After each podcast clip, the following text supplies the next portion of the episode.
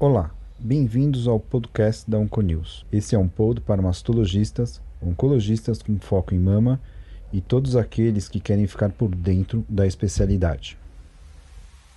Pessoal, como sabemos, a imunoterapia vem sendo cada vez mais avaliada e testada no tratamento do câncer de mama. Inúmeras imunoterapias têm sido aprovadas pelo FDA devido à impactante melhora prognóstica. Compreender a habilidade do sistema imune em combater as células tumorais, assim como conhecer o sistema de defesa mamário, é primordial para entender como funciona o tratamento imunoterápico. Hoje, eu, Silvio Bromberg, mastologista do Centro de Oncologia do Hospital Israelita Albert Einstein e da Mirante, falei para vocês sobre as células imunes presentes no tecido mamário. Optei pelo tema devido à relevância do mesmo. Enfim, sabemos que no tecido mamário temos células do sistema imune inato, células dendríticas, fagócitos, NK, mastócitos e células do sistema imune adaptativo, que são os linfócitos T e B. Sabemos também que o câncer de mama se desenvolve através de várias mutações nas células do epitélio ductal, influenciados pelo microambiente composto por fibroblastos, células adipócitos, citoquinas, quimoquinas e prostaglandinas. O tecido ductal em tecido mamário normal possui em sua camada células CD8 e CD4 células dendríticas, macrófagos, células natural killers e outras. E essa defesa celular protege o ambiente local. Antes de continuarmos, vale a pena lembrá-los sobre algumas letras que vamos falar. CD significa Cluster Differentiation, que se refere a proteínas na superfície dessas células e servem para ajudar na identificação dessas células. Assim temos CD4, CD8, CD68, etc. Temos ainda que lembrar que o reconhecimento dos antígenos é realizado pela APC Cell, que é o antígeno presente em células, que os apresentam para os linfócitos. Esses, os linfócitos, se diferenciam e procuram eliminar esses antígenos e também os memorizam para uma ativação do sistema de defesa no futuro.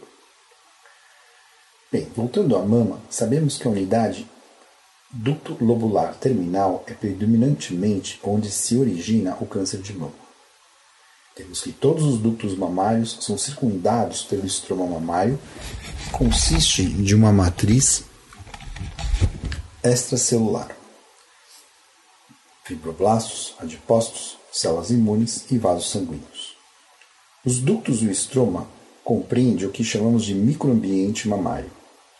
Na mama, as células mieloides, que são os monócitos, macrófagos, células dendríticas, e as células linfóides, linfócitos T e B, predominantemente se localizam nos lóbulos. Já as células CD45, que são uma denominação para antígeno comum de leucócitos, que são monócitos, linfócitos, eosinófilos, por exemplo, se localizam entre as células ductais. Essa interação entre as células do sistema imune, localizadas logo ali na unidade ducto lobular terminal, onde normalmente se dá início à malignização, dá uma oportunidade imediata ao sistema imune de tentar evitar esse processo. É importante lembrar que a drenagem linfática, assim como a comunicação com os linfonodos, também é essencial nesse sistema de imunidade celular adaptativo. A presença de células T de memória mostra essa interação entre o local e o sistema linfonodal regional.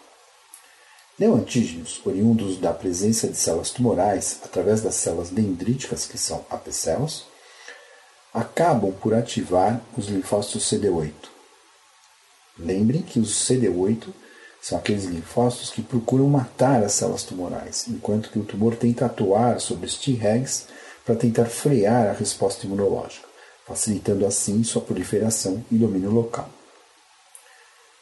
A liberação de patógenos decorrentes da morte celular, células lesadas, ativam os macrófagos que provocam liberação de citoquinas e quimoquinas, produzindo um fenômeno inflamatório local. Alterações essas que enfatizam a atuação do sistema imune no local. Temos também ainda a influência da matriz extracelular, que são as células endoteliais da membrana basal, mais componentes do tecido ao redor, como fibroblastos, adipócitos, células endoteliais etc. Os fibroblastos, influenciados pelas citoquinas e fatores de crescimento secretados pelas células epiteliais transformadas, ajudam na promoção tumoral e na modulação do sistema imune.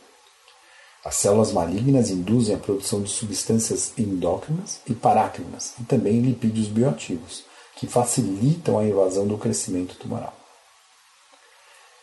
Temos no local ainda a influência do estrógeno, que também influencia através da interação com seus receptores presentes nas células do sistema imune inato e adaptativo. Sabe-se que as células locais também têm receptores para progesterona, andrógenos, glicocorticoides e, portanto, também sofrem influência dos mesmos. A distribuição das células imunes entre o estroma e parênquima mamário provê uma oportunidade para essas células, através também da influência estrogênica local, influenciar intensamente o sistema imunológico. Entre as células tumorais, apesar dessas tentarem se livrar dos linfócitos, principalmente se livrar do CD8, encontramos entre elas outras células T e células B e também macrófagos. Temos aí o que chamamos de infiltrado linfocitário presente na área. E esse é variável conforme o subtipo molecular do tumor, por exemplo, mais intenso nos tipos negativos e HER2 positivo. Esses infiltrados, ou chamados TIOs, já explicados em podcast anterior, podem se apresentar no estroma, na periferia ou no centro do tumor. E sabemos que sua importância prognóstica é muito maior quando ele está concentrado no interior do tumor. Encontra-se ainda na mama estruturas linfóides terciárias, que são aglomerados linfóides que se desenvolvem a partir dos processos inflamatórios crônicos, como a presença de células tumorais. Essas estruturas possuem vários tipos de células de defesa em seu interior. Funcionam como uma unidade de apoio local no sistema imune. Apesar de presente, o impacto dessas unidades no câncer de mama ainda é investigado. Aproveito ainda para poucas palavras sobre o PD1 e o PDL1. Sabemos que o programa DET1 e o programa DET Ligand 1 são moléculas que fazem parte do sistema imunocheckpoint que tem influência na resposta do linfócito T. O PDL1 está positivamente associado com os linfócitos CD8 e CD4. O tumor procura se estabelecer e derrotar o sistema imune. As células tumorais montam um sistema de defesa com o PDL1, fazem como se fosse uma barricada de PDL1.